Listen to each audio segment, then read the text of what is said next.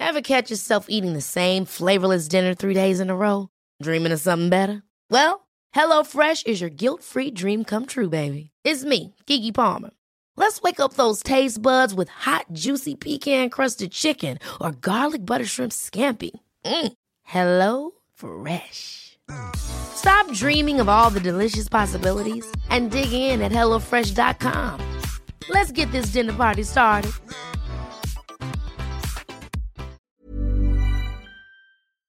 Bonjour à tous, c'est Bertrand, votre coach web. Bienvenue dans ce nouvel épisode du podcast, le numéro 183. Alors, il, s'est passé un petit peu de temps hein, entre les deux derniers enregistrements. Le 182 était consacré au scandale euh, de Facebook et de Cambridge Analytica. Je suis pas revenu dessus, pourtant on aurait beaucoup, beaucoup, beaucoup de choses à dire. Mais en fait, j'ai décidé, et euh, en plus euh, ça bouge tous les jours, que peut-être je referai un épisode dans quelques temps, mais en attendant, euh, on va laisser décanter un petit peu tout ça. Mais je ne déroge pas à l'idée que j'avais dans cet épisode-là, je vous renvoie dessus, qui est de dire oui, ça a choqué, oui, euh, il y a des choses que l'on savait, il y a des choses que la plupart des gens ne pouvaient pas imaginer. Euh, les répercussions, on ne les connaît pas, et pour l'instant, il est compliqué toujours à l'heure actuelle de se passer de Facebook, surtout quand on est créateur de contenu. Euh, Facebook, c'est un réseau social, on est dans le domaine des médias sociaux, et on a, c'est un endroit quand même qui est incroyable pour la capacité à créer de la discussion et de l'interaction. Et c'est là-dessus que je voudrais de revenir aujourd'hui, dont je voudrais parler, mais pas que pour Facebook. En fait, c'est ce qui fait la, une des, un des succès des réseaux sociaux a été euh, résumé dans une formule que je trouve très adaptée. C'est Trey Pennington qui expliquait euh, il y a quelques années de ça euh, que chaque personne a besoin d'être écoutée, d'être comprise et de compter pour les autres. C'est ce qu'il appelle la triple aspiration humaine. Alors c'est une notion que j'utilise beaucoup, que j'utilise beaucoup dans mes cours, dans mes formations pour faire comprendre cette notion-là hum, qui est importante dans la discussion, dans la communication. C'est-à-dire qu'en fait, quoi que vous fassiez, mais vraiment, quelle que soit la situation dans laquelle vous êtes, quand vous êtes en interaction avec quelqu'un, vous avez ce besoin d'être écouté, ce besoin d'être plus que d'être écouté, c'est d'être compris, mais aussi que finalement, ce que vous allez dire ou ce que vous allez faire compte pour la personne qui est en face de vous. Et c'est valable pour plein de choses. Dans une discussion avec quelqu'un, si vous rendez compte au bout de quelques minutes que cette personne-là, en fait, ne vous écoute pas, vraiment, ou alors qu'elle vous écoute d'une oreille, qu'elle cherche pas vraiment de, hum, qu'elle s'intéresse pas vraiment à vous, donc c'est-à-dire que finalement vous comptez pas beaucoup dans ce que vous racontez, au bout d'un moment, soit elle, euh, elle vous le fait remarquer, soit elle part, soit elle est vexée. Mais c'est pareil aussi, par exemple, si vous allez acheter euh, une machine à laver dans une boutique, vous adressez à un vendeur. Si vous demandez euh, une machine à laver avec des caractéristiques très précises au vendeur et qui vous répond, qui vous écoute pas vraiment, qui prend pas vraiment en compte votre votre besoin et votre demande et qui vous propose à peu près n'importe quoi à côté, vous allez vous dire, bah finalement, il en a vraiment rien à faire de moi. Et vous êtes dans la même relation et cette relation-là, on la retrouve sur les réseaux sociaux, on la retrouve dans tout un tas de discussions, que vous soyez créateur de contenu, que vous soyez consommateur de contenu et en fait nous sommes toujours les deux hein, dans une même journée. Il y a un moment donné je vais créer du podcast. J'ai répondu à des commentaires tout à l'heure, j'ai lu des commentaires sur mes anciens contenus tout à l'heure aussi.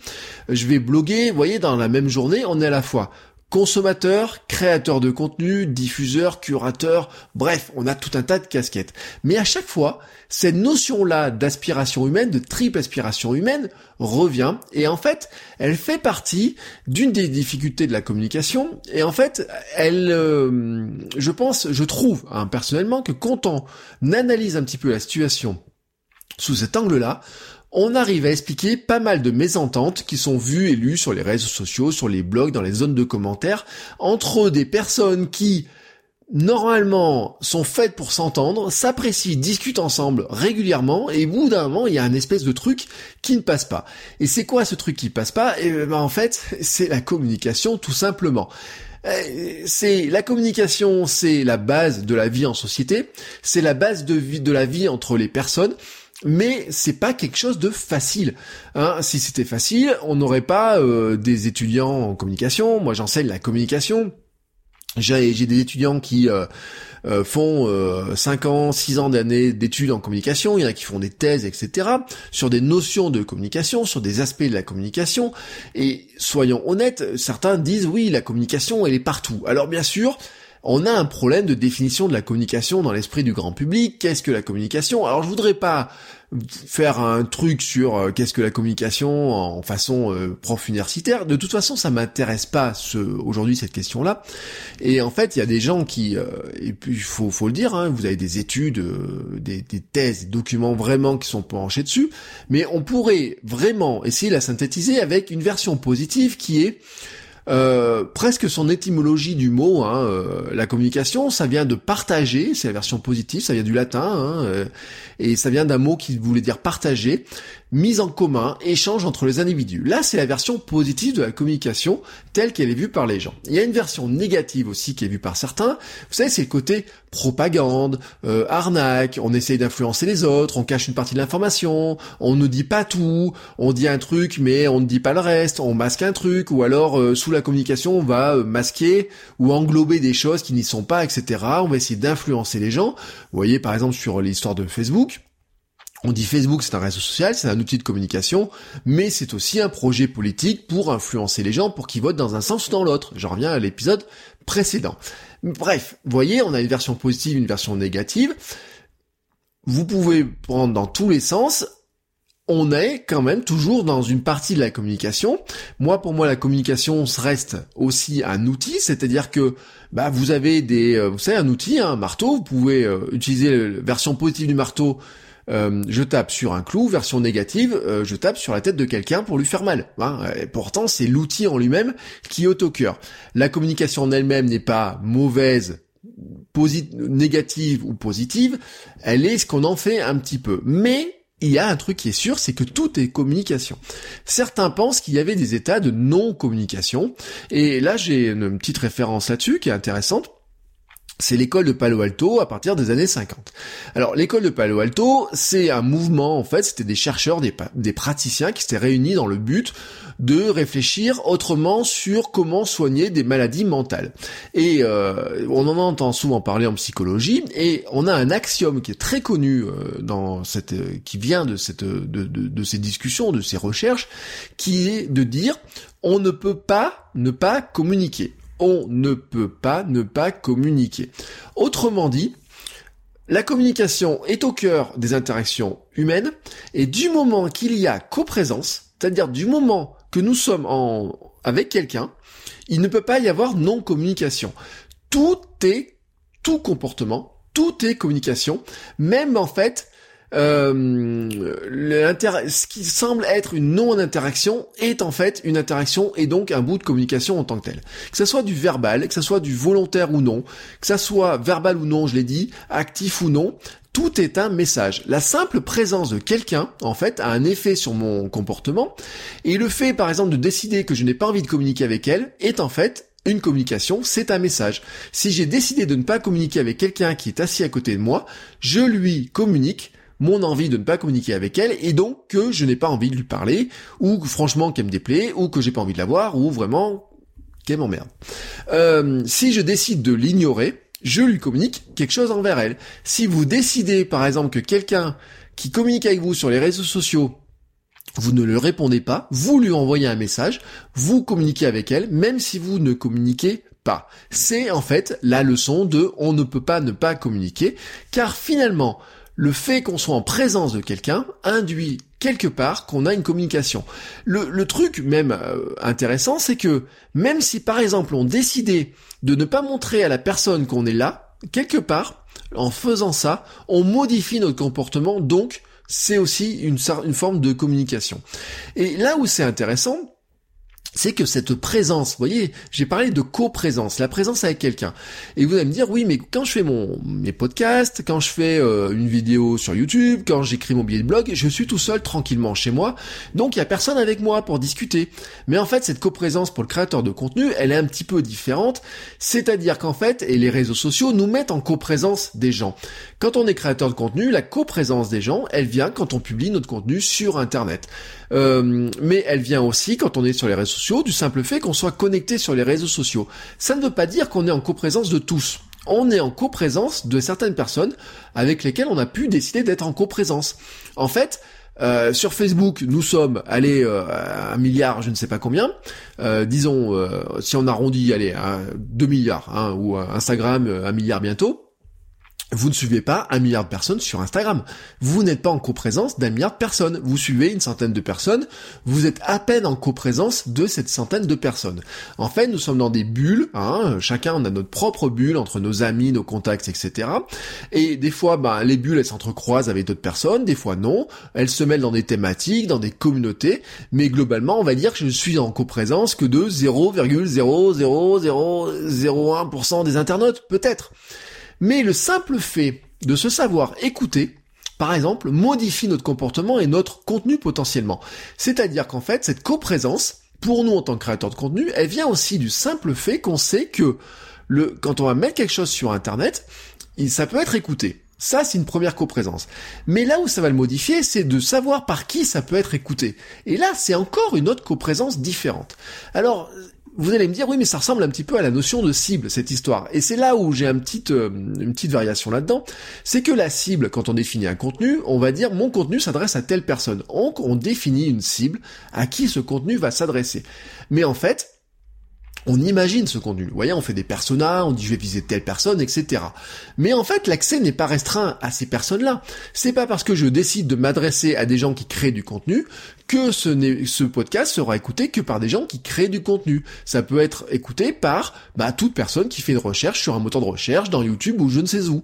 L'accès n'est pas restreint. Alors, sauf si vraiment vous faites un contenu qui est destiné à une cible très précise. Par exemple, si vous faites un contenu dans une entreprise dans l'intranet, imaginez vous faites aussi des vidéos pour un intranet d'une entreprise, vous savez que votre cible, ce sont des gens qui travaillent dans l'entreprise.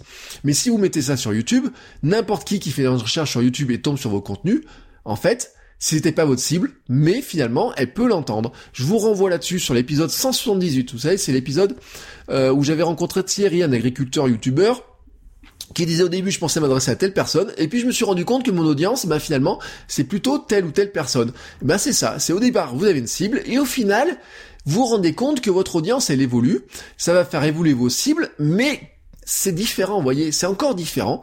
C'est-à-dire qu'en fait, n'importe quelle personne peut tomber. Alors souvent, vous savez, c'est ce qu'on dit, on dit on tombe un peu comme un cheveu sur la soupe.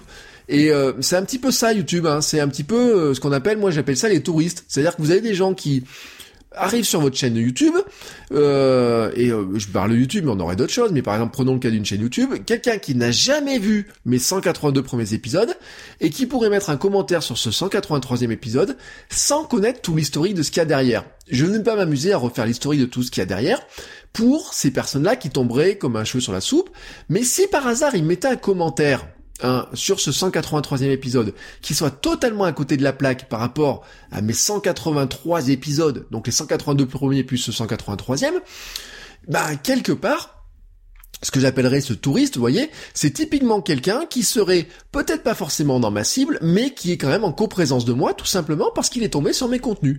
Eh ben, il va falloir que je gère, il va falloir que je trouve un moyen de le gérer s'il mettait, s'il se mettait à faire un commentaire. Le simple fait de savoir, par exemple, que votre podcast ou votre compte Twitter est écouté ou vu par votre famille modifie le contenu que vous allez mettre dedans. Même, ça va modifier peut-être même le fait que vous allez le faire. Ça va peut-être modifier le fait que vous allez le publier à telle heure, à telle date, que vous allez mettre telle ou telle information. Tant que vous ne savez pas qu'une personne, par exemple, écoute le podcast, bah quelque part, vous, vous faites en considérant que ces personnes-là ne l'écoutent pas imaginons votre famille, vous faites votre podcast, et puis tout d'un coup vous vous rendez compte qu'en fait votre famille écoute votre podcast. Ça va changer considérablement en fait le contenu que vous allez mettre dedans. Mais c'est pareil pour vos clients, c'est pareil pour du billet de blog, c'est pareil pour vos collègues, ce serait pareil pour vos camarades de classe si vous êtes étudiant, etc. On a énormément de cas où ça joue. Le simple fait aussi de savoir que je suis écouté par un peu de monde ou beaucoup de monde peut changer globalement mon contenu. C'est-à-dire qu'au départ, si vous commencez, vous dites, bah, de toute façon, personne m'écoute, donc je fais à peu près ce que je veux. Si vous vous rendez compte un jour, par exemple, vous pensez ne pas être écouté, et puis d'un coup, vous regardez vos stats et vous vous rendez compte que vous êtes écouté par 500 personnes à chaque fois que vous publiez un épisode de podcast. Euh, tout d'un coup, ça change un petit peu radicalement la donne. Mais imaginez le jour où vous êtes écouté par 10 000 ou 15 000 ou 100 000 personnes. Tout d'un coup, ça change encore plus la donne. Et c'est là où d'ailleurs on entend des trucs, vous savez, euh, des personnes qui sont connues, alors ça peut être des artistes, ça peut être des influenceurs, etc., qui disent ah maintenant je peux plus dire ce que je veux car c'est interprété, c'est mal vu, il y a des gens qui sont pas tout à fait dans le même mood que moi, etc. Et eh ben on est tout à fait dans cette problématique là de euh, comment dire de coprésence qui n'est pas si simple que ça à gérer. Même si vous ne pouvez pas dénombrer précisément chaque personne, leur influence, le fait qu'ils soient nombreux, peut quand même influencer votre contenu, tout simplement parce que vous allez y penser quand vous allez le produire. Alors, soit vous le prenez en compte, soit vous le prenez pas en compte. La difficulté, en fait, c'est de savoir comment vous allez le prendre en compte et comment vous allez communiquer avec ça. En fait, on choisit délibérément de communiquer, on publie délibérément le plus largement possible, mais parfois, ce qui se passe derrière est compliqué. Et c'est là où moi j'aime bien la notion de triple aspiration humaine pour décoder ce qui peut se passer. Je vous rappelle quand même que la communication c'est un émetteur et un récepteur. L'émetteur donc le producteur de contenu, mais le producteur de contenu ça peut être un producteur de micro-contenu, ça peut être juste je fais un tweet, Ouais, c'est un micro-contenu, je suis producteur de contenu. Mais son savoir, ses compétences, son intention et son cœur dans son contenu. Il va le façonner en fonction de ce qu'il veut passer comme message, de qui il est, à qui il s'adresse, à sa fameuse cible, à qui il pense s'adresser, etc. Il va mettre quelques freins par rapport à qui pense qu'il peut l'écouter, vous voyez, cette fameuse coprésence. Bref, il conçoit son message, il conçoit son contenu. Le récepteur, lui, il reçoit le message. Alors bien sûr, déjà, il reçoit de manière incomplète. Dans la communication, vous avez grosso modo que 9 ou 10% de la communication qui passe réellement. Hein, entre euh, le verbal, le non-verbal. Euh, non-verbal, vous voyez, c'est tous les messages. Ça peut être les tics, ça peut être euh, le... comment dire le, Les gestes. Alors quand on est en vidéo, si je montre quelque chose, vous voyez, il y a tout un tas de choses qui vont jouer, qui vont... Notre cerveau, de toute façon, est ainsi. Hein. Il y a des gens qui sont plus visuels, il y a des gens qui sont plutôt audio, il y a des gens qui ont besoin de voir un truc écrit. Bref, toute la communication ne passe pas auprès de tout le monde. Vous savez que quand vous émettez un message, vous dites il y a que 9% ou 10% du message qui arrive vraiment, vraiment dans la tête, qui va être retenu, qui va être gardé, etc. Eh, ça fait pas grand chose. Ce qui veut dire d'ailleurs que c'est pas la peine de bourriner des contenus en pagaille, mais que, bah, quelque part, si on considère que 80% de ce que je vous raconte passe aux oubliettes, j'ai le droit de répéter certaines choses d'épisode en épisode. Euh, à mes étudiants, par exemple, il y a des choses que je répète à chaque cours. Mais vraiment, je les ai 5 ou 6 fois. Je le répète 5 ou 6 fois la même chose. Il y a même des étudiants, où je crois qu'au bout du 15e cours, je leur ai répété un truc que j'avais répété au premier cours, parce que il y a un moment donné, c'est la répétition qui fait aussi que on est sûr que l'information finit d'une manière ou d'une autre, à passer ces fameux filtres de pourcentage, etc. Parce qu'il y a une chose, il y a entre ce que la personne dit, il y a ce que la personne reçoit potentiellement, ce qu'elle garde, ce qu'elle va mémoriser. Vous voyez, ça fait beaucoup de choses dans cette histoire-là. Bref, votre récepteur, lui, il la reçoit de manière incomplète, et j'ai envie de vous dire même, ça va jouer en fonction de plein de contextes. Euh, si je fais un bilan un petit peu de ce qui pourrait m'empêcher d'écouter euh, ce que quelqu'un va me dire, ça serait euh, attention, hein, mon attention mon manque d'attention. Est-ce que je suis concentré sur ce que j'écoute ou pas? Si j'écoute un podcast en, en conduisant et que d'un coup j'arrive, je suis sur l'autoroute, ça roule tout seul, j'aurai peut-être un degré d'attention pour le podcast. Si j'arrive dans une ville que je ne connais pas, où je dois faire attention aux panneaux, etc., je vais faire plus attention à la route et moins au podcast. Vous voyez, c'est pour la musique, etc., quand vous écoutez des CD, c'est exactement la même chose. On sait par exemple que les gens qui conduisent longtemps sur l'autoroute ont à un moment donné, ils se rendent même plus compte qu'ils conduisent, mais ils pensent à autre chose, ils sont dans leur pensée, il y a une espèce de d'hypnose, auto-hypnose qui se joue. Et peut-être que là, ils sont capables d'écouter plus le podcast que se concentrer sur la route, surtout avec les aides à la conduite actuelles. Mais quand on arrive dans une zone où ça devient dangereux, notre cerveau se met en alerte et tout d'un coup, on aurait envie de dire, il faut mettre sur pause le podcast, sinon tu t'écoutes plus ce que je raconte. Moi, en tant que créateur de contenu, mais je peux pas le faire, vous voyez, je veux dire, hé, attends, hé, t'es en train de ne plus m'écouter, vous voyez, c'est ce qu'il faudrait que je sois capable de faire, mais c'est pas le cas. Mais c'est ce que essayent de mesurer des gens comme Netflix d'ailleurs, ou essayent de mesurer, par exemple, une tablette, euh, quand vous lisez, si vous tournez plus les pages pendant 10 minutes, elle va déduire que vous dormez, hein, tout simplement, vous avez rien compris. Netflix, au bout de quelques minutes, s'il se rend compte que d'épisode en épisode, vous actionnez jamais la télécommande, il pense que vous êtes endormi, vous voyez. On est dans cette logique-là, est-ce que les gens font attention ou pas? Alors après, il y a d'autres choses qui vont jouer, l'intérêt réel, la fatigue, le fameux multitasking. On n'est pas multitâche, donc on fait une chose, puis une autre, puis une autre, puis une autre. Et ben le fait de passer d'une chose à l'autre, il y a des moments, en fait, notre attention, on la perd. Et c'est pas sûr qu'on revienne d'un truc à l'autre. Si par exemple vous étiez concentré sur le podcast et que d'un coup vous êtes concentré sur quelque chose d'autre qui se passe, je suis jamais certain que votre concentration revienne sur le podcast. Si ça se trouve, vous m'entendez, mais vous n'écoutez pas vraiment ce que je vous raconte. Attendez, je fais une pause. Si ça se trouve, vous m'entendez, mais vous ne faites pas vraiment attention à ce que je suis en train de raconter bah voyez, le simple fait d'avoir changé de rythme, normalement, devrait vous ramener, devrait ramener votre attention à ce que je vais vous dire. Et puis bien sûr, il y a un troisième aspect, c'est la non-compréhension. Non-compréhension parce que il manque, euh, on n'a pas la capacité de comprendre. J'ai envie de dire, moi, si un programmeur me parle de Node JS, je comprendrai rien à ce qu'il raconte. Si un juriste me parle de droit, je comprendrai rien à ce qu'il raconte. Si euh, un russe me parle en russe, je comprendrai rien à ce qu'il raconte, sauf le moment où il va dire euh, un ou deux mots que j'ai appris en russe. Bref, c'est ça aussi la non-compréhension, et puis ma, ma capacité à ne pas comprendre sur l'instant, il me faut un moment pour digérer. Vous voyez, ça fait beaucoup de choses. Et puis bien sûr, il va le traiter aussi à sa manière, le récepteur, avec sa capacité de compréhension, je viens de le dire, d'appréhension du sujet, ce qui l'intéressait ou pas, son vécu à lui, son analyse, mais aussi, il faut le dire, avec ce qu'il s'attendait à trouver dans le contenu, en fonction du titre, de l'accroche, du producteur de contenu. Il dit, tiens, euh, quand je vais regarder la vidéo de telle personne, je m'attends à trouver tel contenu. Par rapport au titre, je m'attends à trouver ça. Vous savez, le clickbait, pourquoi ça vous énerve? C'est parce que vous attendez un contenu et que finalement vous n'avez pas ce contenu-là que vous attendez. Bref, vous avez compris, c'est pas facile. On a l'émetteur qui fait un message, le récepteur qui le reçoit, et des fois, enfin non, c'est pas des fois, c'est tout le temps. L'émetteur met une intention, le récepteur, lui, va l'analyser bah, avec son cerveau, avec la seule chose dont il a à disposition, c'est son cerveau. Et en fait, le créateur de contenu et son audience, hein, et notre audience, ont la même triple aspiration, mais la vivent à leur manière, chacun à leur manière est vraiment différente. En tant que producteur de contenu, je veux être écouté, je veux être compris dans mon message, je fais d'ailleurs tout pour ça. Je veux compter pour mon audience. Qu'est-ce que c'est compter pour mon audience? Quand je suis producteur de contenu. Je voudrais qu'ils s'abonnent à mes contenus, qu'ils m'envoient des messages, des notes, des bonnes notes sur iTunes pour le podcast, qu'ils discutent avec moi sur Facebook ou Twitter, qu'ils achètent ce que je fais, ou qu'ils me donnent un euro sur Patreon. Par exemple, je vous donne un exemple comme ça. Euh, la phrase euh, type, vous savez, je produis mon truc et je me fous de ce qui se passe par la suite est un mythe.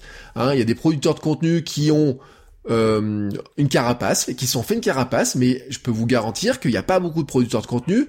Quand vous leur mettez un commentaire dans les dents en disant euh, ouais le truc avec que t'as fait, je suis pas d'accord, c'est nul ou quoi que ce soit, ils acceptent pas si facilement que ça. Alors certains ont des modérateurs, les gros ont des modérateurs. Moi, je dis à des entreprises, il faudra avoir un community manager de pompier, vous voyez. C'est euh, quand il y a un truc un peu euh, chaud qui se passe, quelqu'un qui vous un message négatif. Si vous êtes le créateur d'entreprise, c'est pas à vous de répondre. Laissez répondre quelqu'un qui est complètement déconnecté de votre projet, parce que sinon, ça va vous faire mal au cœur, vous voyez. Euh, je vous rappelle quand même qu'à une époque, Bernie Nam Nam, les DJ, ont passé un, l'un d'eux a passé une après-midi à envoyer leurs fans se faire foutre, tout simplement parce que les fans n'étaient pas, avaient pas compris une décision qui avait été prise sur un concert à Strasbourg et tout d'un coup il y a eu une espèce d'incompréhension et touché en plein cœur le DJ, un des, gars membres du groupe avait dit bah ça vous plaît pas tant pis pour vous allez vous faire foutre. C'est pas facile ce truc là ce n'est pas facile. Mais il y a un autre truc qui est pire que le retour négatif j'ai envie de vous dire c'est finalement le euh, le non retour vous savez c'est euh, l'indifférence hein. C'est pire que tout. Parce que finalement quand quelqu'un j'ai envie de vous dire euh, je préfère quelqu'un qui met une mauvaise note sur YouTube, un, truc bas, que quelqu'un qui finalement ne la, la regarde sans réagir du tout. C'est mon avis personnel. Quelqu'un qui prend par exemple 5 minutes pour mettre un commentaire en me disant ton contenu c'est nul parce que ça, ça, ça et ça et ça, ce que tu racontes c'est des conneries, s'il a pris 5 minutes à mettre le commentaire, sincèrement ça veut dire que déjà il a regardé la vidéo. Et j'ai des vidéos, par exemple, où j'ai des commentaires négatifs, mais où les gars, ils sont allés jusqu'au bout des 20 minutes de vidéo. Donc, ils ont regardé 20 minutes. Pour YouTube, ça paraît con, ça veut dire qu'ils sont intéressés à mon contenu. Vous voyez, ça, c'est mon côté carapace des choses. Mais en fait, ce que je veux vous dire là-dedans, c'est qu'en fait, il n'y a pas, il n'y a, euh, comment dire, il y a un cas qui est terrible pour le créateur de contenu, c'est quand il y a non-présence du tout. Vous voyez, c'est finalement si j'ai pas d'audience. Si je mets un truc sur YouTube et que personne ne le regarde, c'est là le pire des cas, c'est-à-dire qu'il n'y a quasiment pas, il y a, ça intéresse pas, j'ai pas réussi à trouver l'audience, j'ai pas réussi à le montrer ou quoi que ce soit. Là, vraiment, ça fait mal au cœur.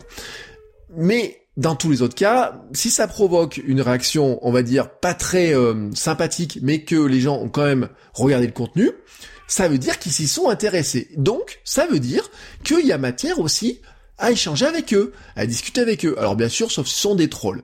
Alors maintenant, regardons comment cette triple aspiration humaine peut jouer, va jouer dans la manière dont on consomme l'information, dont en tant que euh, auditeur hein, ou lecteur ou euh, quelqu'un qui regarde une photo sur Instagram par exemple va être influencé par cette notion de triple inspiration humaine.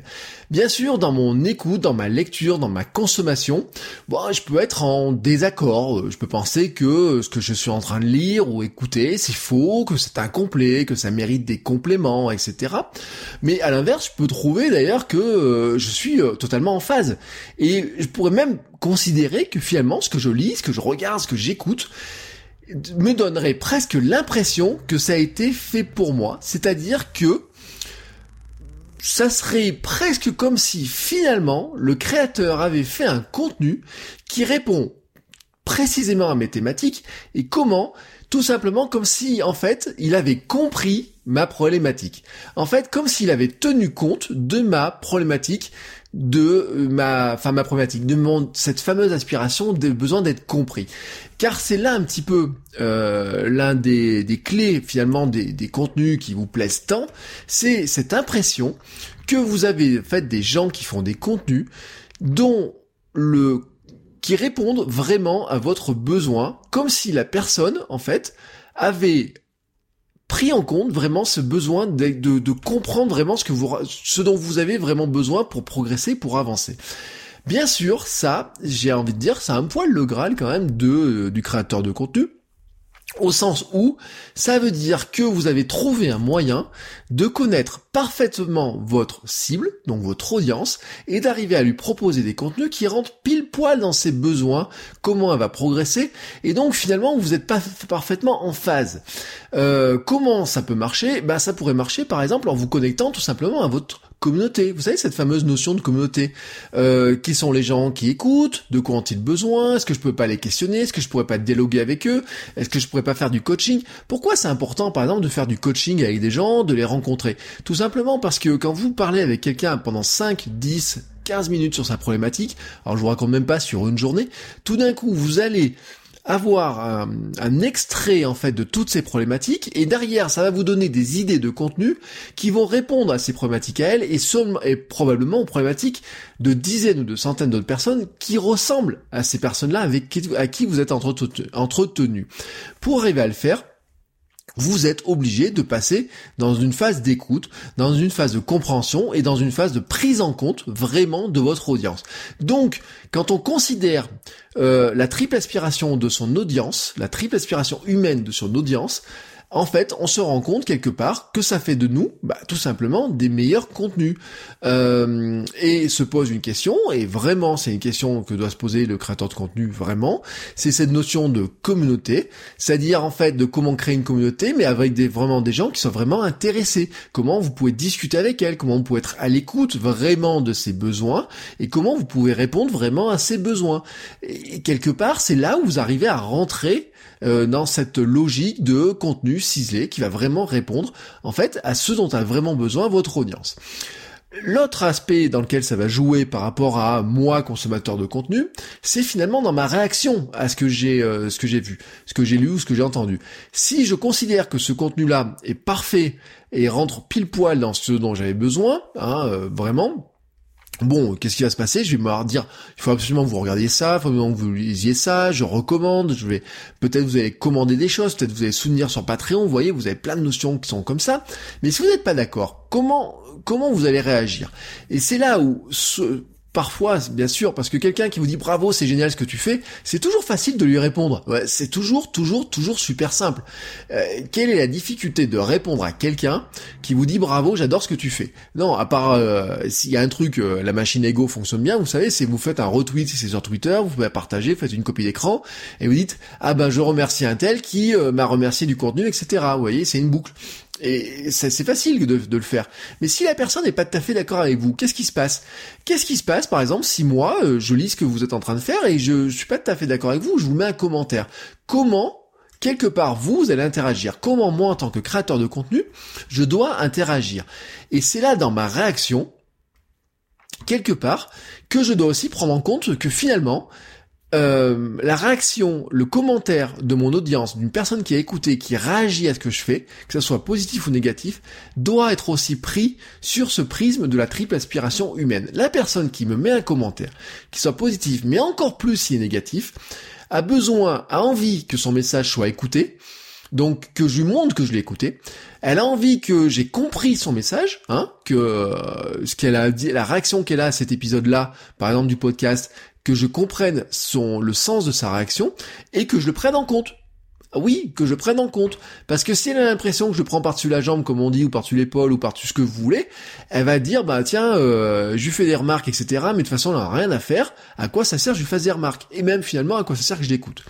Donc si votre audience publie une réaction, ben elle attend au minimum qu'elle soit vue, et au minimum qu'elle soit comprise, hein, euh, mais euh, le mieux, euh, vraiment, c'est que et c'est, j'ai envie de dire, c'est presque le minimum qu'elle attend de vous. C'est pas de le voir, c'est pas que vous preniez, c'est vraiment que vous en preniez en compte et que quand vous répondiez, quand vous rentrez dans la discussion avec elle, vous montriez que vous l'ayez pris en compte. Et c'est là parfois le problème, car ça peut venir en contradiction avec votre idée de votre contenu. Vous pouvez vous dire, oui, mais ça tombe à côté de ce que je voulais faire. Mais peut-être que la remarque qui sent tomber à côté exprime aussi le fait que finalement, c'est un point de vue divers, c'est un point de vue aussi qui exprime peut-être que finalement la personne n'a pas compris ce que vous lui expliquez. Peut-être ça vous semblait clair et peut-être ce n'est pas clair. Peut-être que ce que je suis en train de vous dire ne vous semble pas clair. Peut-être que vous allez me le faire remarquer, et si vous me faites remarquer en disant j'ai pas trop compris cette notion-là et qu'est-ce que tu voulais dire, ça veut dire que quelque part moi je me suis un peu planté dans mon explication. Et j'aurais une situation de dire si t'as pas compris c'est que t'es con, ou bête, pardon, excusez-moi pour le terme, ou alors j'aurai une situation de dire, attends, si t'as pas compris, il va falloir que je trouve un moyen de comment j'arrive à faire, à le faire mieux comprendre, comment j'arrive à vraiment l'expliquer. Et là, j'en reviens sur mes épisodes que j'ai fait sur la pédagogie, sur l'importance d'expliquer, sur l'importance de considérer que vous maîtrisez vraiment un sujet quand vous en arrivez, quand vous arrivez à l'expliquer clairement. Si vous expliquez un truc compliqué de manière compliquée que personne ne comprend, Bon, c'est un peu dommage parce que finalement vous avez, vous avez loupé votre carrière de vulgarisateur, etc. Et vous savez, nous sommes entourés de gens qui dont le talent n'est pas de trouver euh, une grande théorie ou quoi que ce soit, mais c'est d'être capable d'expliquer pourquoi cette théorie finalement elle est intéressante pour nous. Et il y a des gens qui sont super doués pour le faire. C'est ce qu'on appelle la pédagogie, c'est ce qu'on appelle la vulgarisation, etc. Quand on fait des contenus, quand on explique des choses, quand on veut apprendre des choses aux gens, quand on veut transmettre des gens, des choses, c'est ce qu'on essaye de faire. Des fois, le fait que les gens vous disent je suis pas tout à fait d'accord avec ce que tu viens de dire, relève pas seulement du fait qu'ils ont sont pas forcément d'accord, relève du fait aussi peut-être que vous n'avez pas réussi, peut-être, à expliquer vraiment votre message. Toujours est-il que si vous prenez pas en compte cette réaction-là, bon, ça peut mal se passer cette histoire-là, et vous pouvez même vous retrouver, comme je l'ai vu euh, il y a pas longtemps, à vous embrouiller avec des fans qui pourtant sont des gens qui adorent et qui vous suivent depuis longtemps. Tout simplement parce qu'il y a une incompréhension. C'est-à-dire que en fait, vous, vous faites du contenu avec votre cœur et votre meilleure intention, la personne en face vous fait un commentaire avec elle aussi une intention et espère que vous allez la prendre en compte, Peut-être qu'elle l'a fait d'une manière qui est pas très sympathique, peut-être qu'elle l'a fait d'une manière un poil brutale, etc. Mais en fait, j'ai envie de vous dire, considérez qu'elle le fait quand même avec l'intention de vous faire progresser. Et en fait, ce, comportement-là, si vous regardez autour de vous, vous vous rendez compte que souvent, cette non prise en compte, voilà, de cet aspect-là, est souvent, vraiment souvent, une cause de euh, d'embrouille très très très très très bête, de gens qui ne s'entendent pas, de gens qui euh, n'arrivent pas à discuter ensemble ou quoi que ce soit, et on pourra en prendre plein des cas, mais, mais plein. Regardez par exemple, c'est souvent on le voit des cas, les influenceurs qui ont beaucoup de commentaires. Vous savez, ces influenceurs, alors sur YouTube, si vous êtes suivi par, je sais pas, quelqu'un qui est suivi par un million de personnes, vous imaginez le nombre de commentaires que quelqu'un suivi par un million de personnes sur YouTube a comme message. Lui, c'est impossible qu'il connaisse tout le monde. En revanche, euh, la personne qui le regarde, elle, elle connaît toute son influenceur. Je reprends souvent le cas d'Enjoy Phoenix. Quelqu'un qui est fan d'Enjoy Phoenix, qui a regardé toutes les vidéos d'Enjoy Phoenix, il connaît par cœur Enjoy Phoenix. Mais Enjoy Phoenix, elle, elle ne peut pas connaître par cœur un million de fans. Quelqu'un qui... Vous croisez Enjoy Phoenix dans la rue vous êtes fan d'Angel Phoenix, vous la reconnaissez. Elle, c'est impossible qu'elle vous reconnaisse à l'inverse. Même si vous avez déjà croisé. Et voyez, là, il y a un moment donné où il peut y avoir une, une, un petit embrouille. C'est de finalement se dire, voilà, attends, et je t'ai croisé, tu me reconnais pas, etc. Vous voyez, vous avez toute cette notion-là. Certains fans le vivent mal, mais ils le vivent mal dans tout simplement dans des cas. Vous voyez souvent sur YouTube, avec des gens qui commentent à des vidéos et qui espèrent avoir une réaction. Ils espèrent avoir des réactions. S'il y a 10 personnes qui commentent sur une vidéo, c'est relativement facile de répondre aux 10 personnes. Si vous avez 1000 commentaires sur une vidéo, ça devient très compliqué de répondre à chaque personne individuellement, surtout quand des fois les questions sont très très précises. Euh, euh ça me fait penser, vous savez, à cette histoire de, on en a discuté avec euh, Maximus dans l'épisode euh, avec Maximus sur cette notion-là. Il disait, c'est important, surtout quand on a des, petites communautés, de répondre à tout le monde. Quand on peut répondre à tout le monde à des petites communautés, il faut le faire. Même si des fois ça prend du temps. Mais vous voyez, les gens, quand vous, vous mettez un contenu, quand les gens vous répondent, eh ben, leur euh, aspiration, hein, c'est qu'ils espèrent que quelque part vous leur répondiez, ou qu'au moins que vous preniez en compte leur réaction. Mais c'est valable aussi, par exemple, quand euh, quelqu'un met un tweet, je réponds à son tweet. Euh, si la personne, euh, on engage une discussion et me répond pas ou me répond pour fermer la discussion, j'ai l'impression quelque part que finalement, elle en a rien à faire de ce que je lui raconte, vous voyez Et j'ai, qu'est-ce qui va se passer? Ben la prochaine fois, je lui mettrai tout simplement pas le message. Mais ça arrive tous les jours cette histoire-là, ça arrive tous les jours. Alors moi, je prends le parti de dire, il faut pas prendre la mouche dans ces cas-là, on dit tant pis. Et puis si vraiment on a l'impression que la personne de toute façon, elle a jamais envie de répondre quand on engage la discussion, oh ben au bout d'un moment on prend plus la peine de, répondre. Voilà, tout simplement. Euh, au passage, cette histoire d'influenceur, c'est pas les internet qui crée ça. Hein. Euh, les fans de Claude François, etc., et les fans bien plus anciens ont vécu sans aucun doute le même problème, hein, euh, mais avec des outils totalement différents. sur les réseaux sociaux, prenons un autre exemple par exemple. je me plains, l'autre jour je me suis plaint que ma connexion Orange ne marchait pas.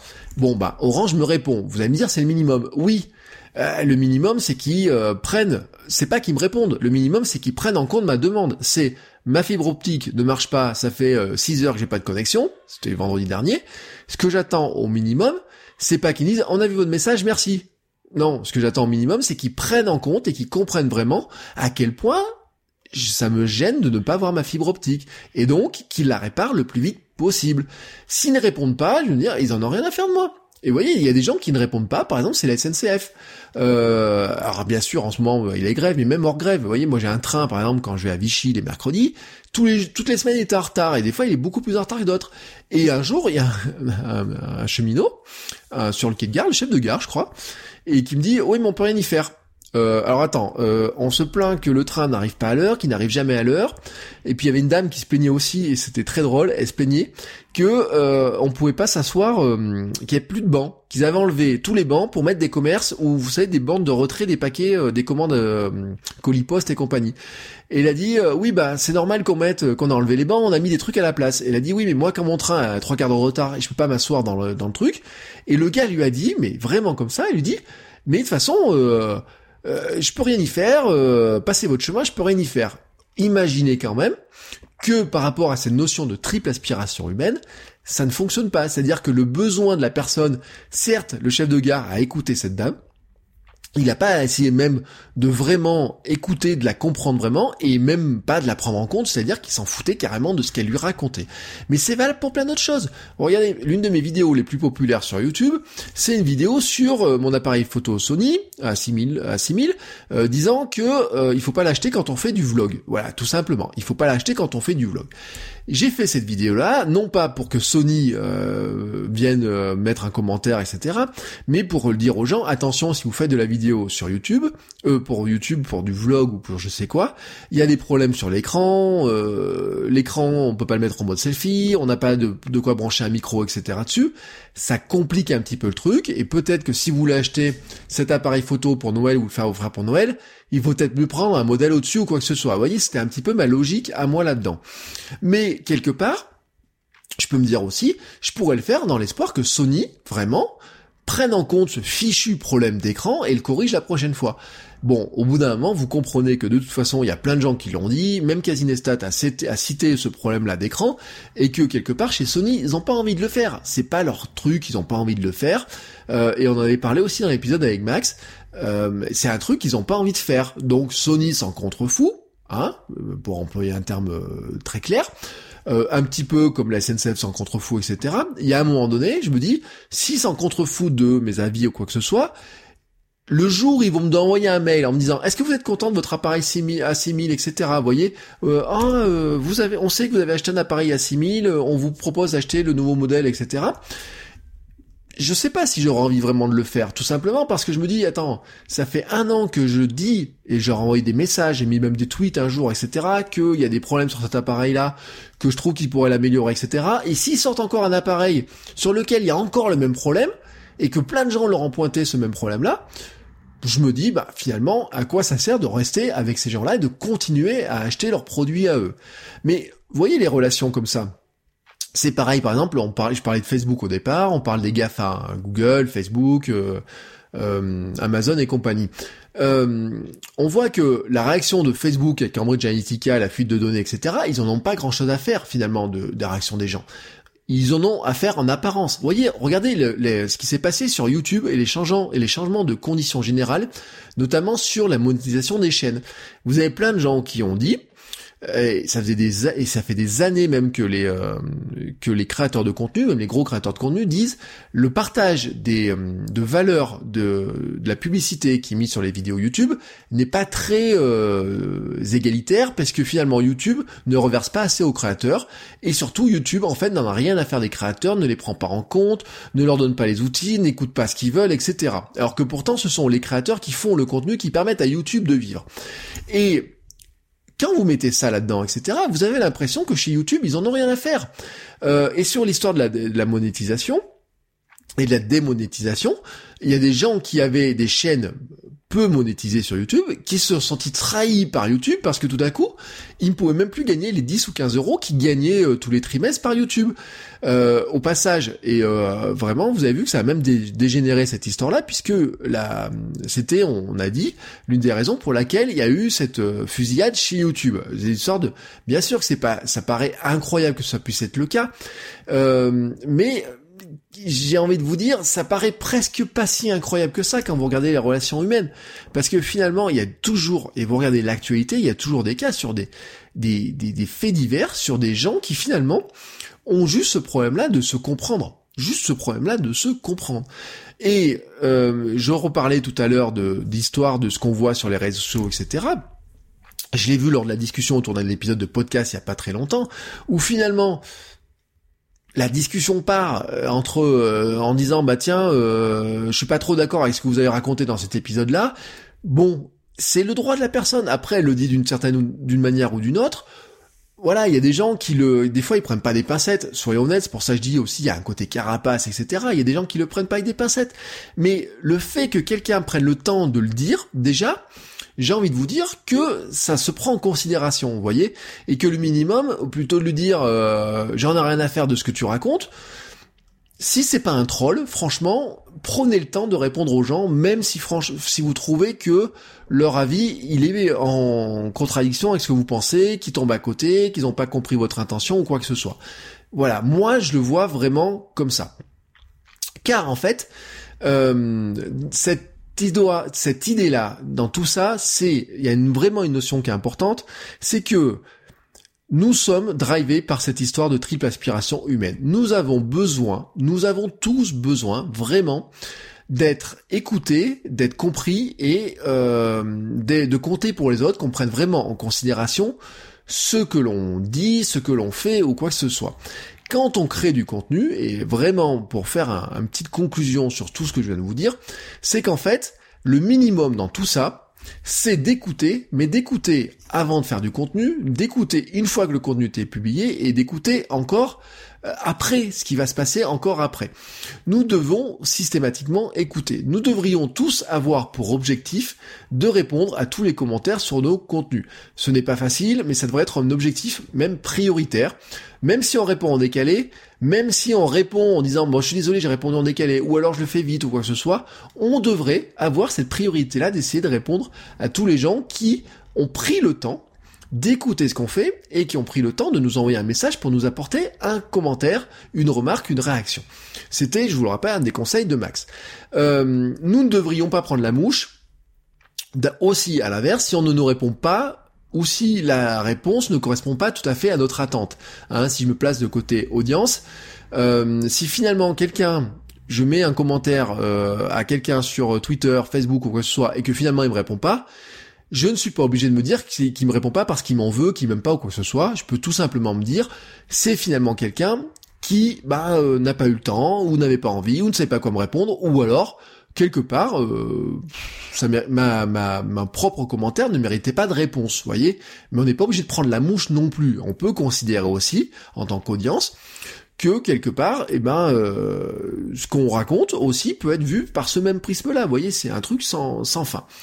Euh, quelques règles générales pour vraiment boucler là-dessus, ça serait de dire que finalement, il faut être aussi à l'affût des discussions, qu'elles soient sur nos contenus ou qu'elles soient sur nos thématiques en général.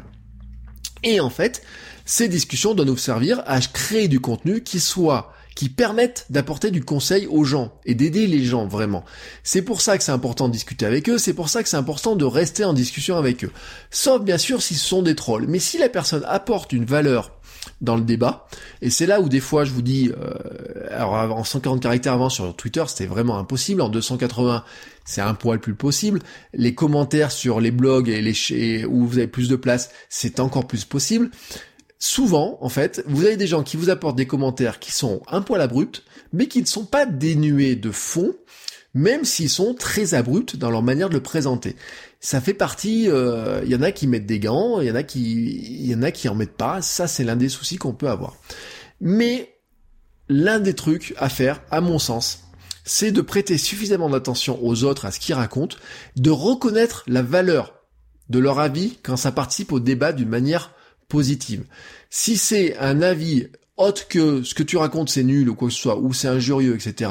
Mais si c'est je suis pas d'accord avec toi, ou je pense que vous auriez dû parler de ça, je pense que tu aurais dû faire ça, je pense que vous avez pas regardé ça ou quoi que ce soit, je pense, même si c'est dit un petit peu bizarrement en disant ouais bon, euh, sors ton monde et regarde ce qui se passe à côté, vous devez prendre le temps de regarder ou au moins de faire l'effort de vous dire bah tiens, est-ce qu'on pourrait pas engager la discussion quitte d'ailleurs des fois à sortir du, truc en disant bah tiens ça donne une idée pour faire quelque chose qui finalement sera l'inverse de ce que j'avais imaginé au départ. Ça peut être un espèce de euh, contrebalancier voilà.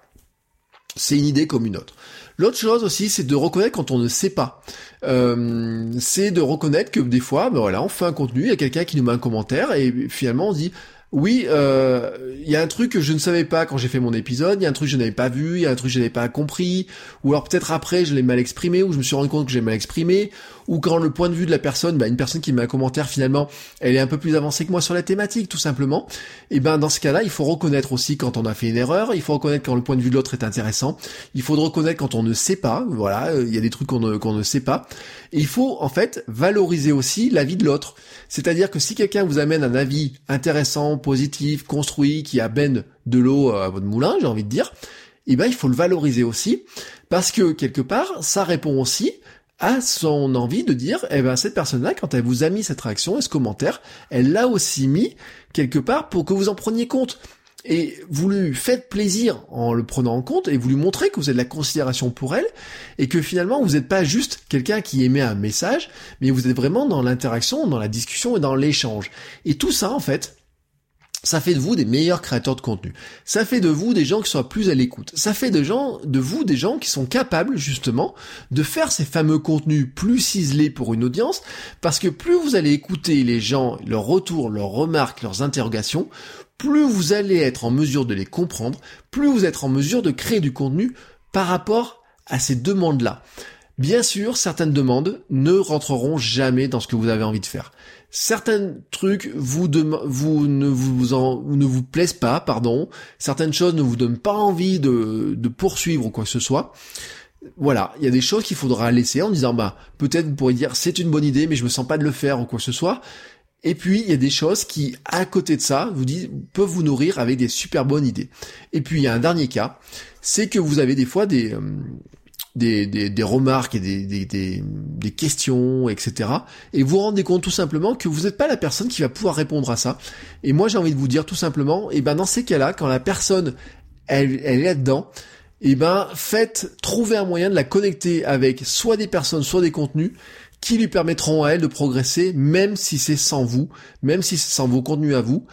Parce que quelque part, euh, si vous l'aidez elle à progresser en l'envoyant sur des contenus ou des personnes qui peuvent l'aider à progresser par ailleurs, Je vous donne l'exemple, hier même, Quelqu'un envoie un message en voyant que j'ai perdu 25 kilos me dit est-ce que tu peux m'aider à perdre moi aussi euh, du poids rapidement? Et je lui ai répondu très clairement, je lui dis contacte plutôt telle autre personne qui sera beaucoup plus apte de, t'aider parce que moi je ne me sens pas capable d'aider d'autres personnes à perdre 25 kilos. C'est pas parce que moi je l'ai fait que je suis capable d'aider tout le monde à le faire. Et peut-être, je ne sais pas ce qui se passera, mais peut-être dans quelques semaines, dans quelques jours, dans quelques mois, ou peut-être pas, je sais pas, peut-être que cette personne tout simplement me remerciera ou dira bah tiens, euh, effectivement sur ce coup-là, le meilleur coup de main que tu m'aies donné, c'est de m'envoyer vers une autre personne. Et ben c'est aussi une manière d'apporter de la valeur aux gens, c'est aussi une manière d'aider les gens, c'est aussi une manière d'être utile en fait pour des gens qui vous écoutent et qui vous ont apporté des remarques. Voilà, c'est tout ce que je voulais vous dire sur cette histoire de triple aspiration humaine. J'ai fait beaucoup plus long que ce que je pensais, mais vous savez j'ai l'habitude. Maintenant que je suis plus qu'à un épisode par semaine à, peu près, en fait j'ai beaucoup de choses à vous raconter. Euh, J'avais hésité à le diviser en deux d'ailleurs cet épisode-là, mais j'ai préféré le mettre parce que je trouve quand même c'est un sujet qui est très très sérieux cette histoire-là. Je vois beaucoup trop de d'embrouilles, vous voyez, sur les réseaux sociaux, de gens qui finalement, euh, en fait, vous, c'est fou. Hein. On dit que c'est des outils de communication formidables. Vous pouvez discuter avec tout le monde, échanger, apprendre des choses, etc. Mais vous vous rendez compte en fait que vous, on passe euh, son temps à voir des embrouilles, des gens qui s'engueulent, qui s'insultent, qui se bannissent les uns les autres, qui, enfin, et, et pourquoi? C'est parce que la communication c'est sûr que c'est le fondement notre euh, de, de, ce que nous sommes. Nous ne pouvons pas vivre sans communication, et c'est pour ça que j'ai remis euh, la notion de Palo Alto, de l'école de Palo Alto, en disant que finalement la tout est communication et la communication est partout et que le simple fait qu'on soit en présence de quelqu'un, eh ben tout est communication dans cette relation qu'il y a dedans. Mais en fait, elle est super compliquée à gérer et elle demande à un moment donné un bout de réflexion, c'est-à-dire en fait de considérer que dans tout acte de communication, il y a un émetteur et un récepteur, et que l'émetteur, tant l'émetteur que le récepteur, tant la personne qui dit quelque chose que la personne qui l'écoute, en fait, va produire ou écouter avec en fait un filtre. Et que dans ces filtres, eh ben il y a ces fameuses trois euh, aspirations, c'est-à-dire en fait cette, ce besoin tout simplement que nous avons tous d'être écoutés, d'être compris et de compter pour les autres. Et quand on a compris ça et quand on arrive en fait à quelque part à décrypter un petit peu euh, certains comportements par ce biais-là, bah tout d'un coup on a juste envie de lâcher du lest dans certaines discussions qui partent en, en vrille pour rien, et on a juste envie de dire ça mériterait quand même que je creuse euh, certaines remarques qu'on a pu me faire, ou ça mériterait peut-être que je ne ferme pas les commentaires sur euh, sur mon blog. Moi, je l'avais fait à une époque. Euh, j'avais fermé les commentaires sur mon blog. Ils sont rouverts sur tous mes blogs. Euh, à un moment donné, je masquais mes formulaires de contact sur certains trucs parce que j'avais des messages qui ça m'énervait. Ou alors, vous savez, sur Instagram, les messages privés, etc. Je ne lisais même plus. Et maintenant, en fait, je prends soin d'essayer de répondre au maximum, sauf dans un cas. Et ce cas, euh, c'est un cas très particulier, vous savez. Ce sont quand ce sont des, euh, moi j'appelle ça les trolls russes, vous savez, mais ce sont des jolies femmes qui vous disent euh, salut, ça va, où est-ce que tu habites, etc. Là, cela, vraiment sur Instagram, j'en reçois 3-4 par semaine en moyenne. Cela, je n'y réponds pas. Mais les autres, quand c'est un message qui ne soit un peu plus ou moins construit, etc., qui essaye d'apporter un plus à la discussion, je trouve, et vraiment, et je le dis vraiment, c'est un engagement que sur 2018 j'essaye vraiment de tenir, et c'est pas forcément facile, j'essaye d'y répondre, au moins en disant je vais euh, y regarder, et euh, il y a des fois, bah, on n'a pas le temps, et euh, d'ailleurs, je sais qu'il y a quelques personnes qui écoutent sur lesquelles j'ai pas eu le temps de répondre aux messages, mais j'y travaille et je promets vraiment que je vais faire l'effort maximum pour répondre à toutes ces personnes-là. Sur ce, je vous souhaite à tous une belle semaine à tous. Je vous rappelle qu'on se retrouve aussi euh, bah, sur les réseaux sociaux, sur Facebook, mais aussi bien sûr sur euh, mon forum club.votrecoachweb.com qui est un espace de discussion et donc d'échange, et ainsi que sur Patreon, où vous pouvez participer à la vie du podcast. Et sur Patreon, à partir d'aujourd'hui, j'ai annoncé aux patrons, donc à ceux qui donnent à partir d'un euro par mois, un petite surprise et un nouveau contenu qui devrait je pense, ravir tous ceux qui trouvaient que c'était pas mal quand finalement je m'exprimais un petit peu tous les jours et que j'avais le podcast en quotidien. Voilà, je vous en dis pas plus. euh, pour l'instant, c'est la surprise et c'est réservé aux patrons. Pour l'instant, les patrons, eux, ils savent de quoi je parle. Et moi, je vous dis à très bientôt pour un nouvel épisode. Ciao, ciao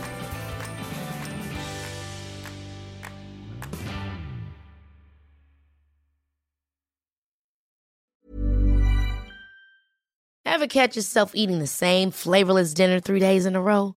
Dreaming of something better? Well, HelloFresh is your guilt-free dream come true, baby. It's me, Kiki Palmer. Let's wake up those taste buds with hot, juicy pecan-crusted chicken or garlic butter shrimp scampi. Mm. Hello Fresh. Stop dreaming of all the delicious possibilities and dig in at HelloFresh.com. Let's get this dinner party started.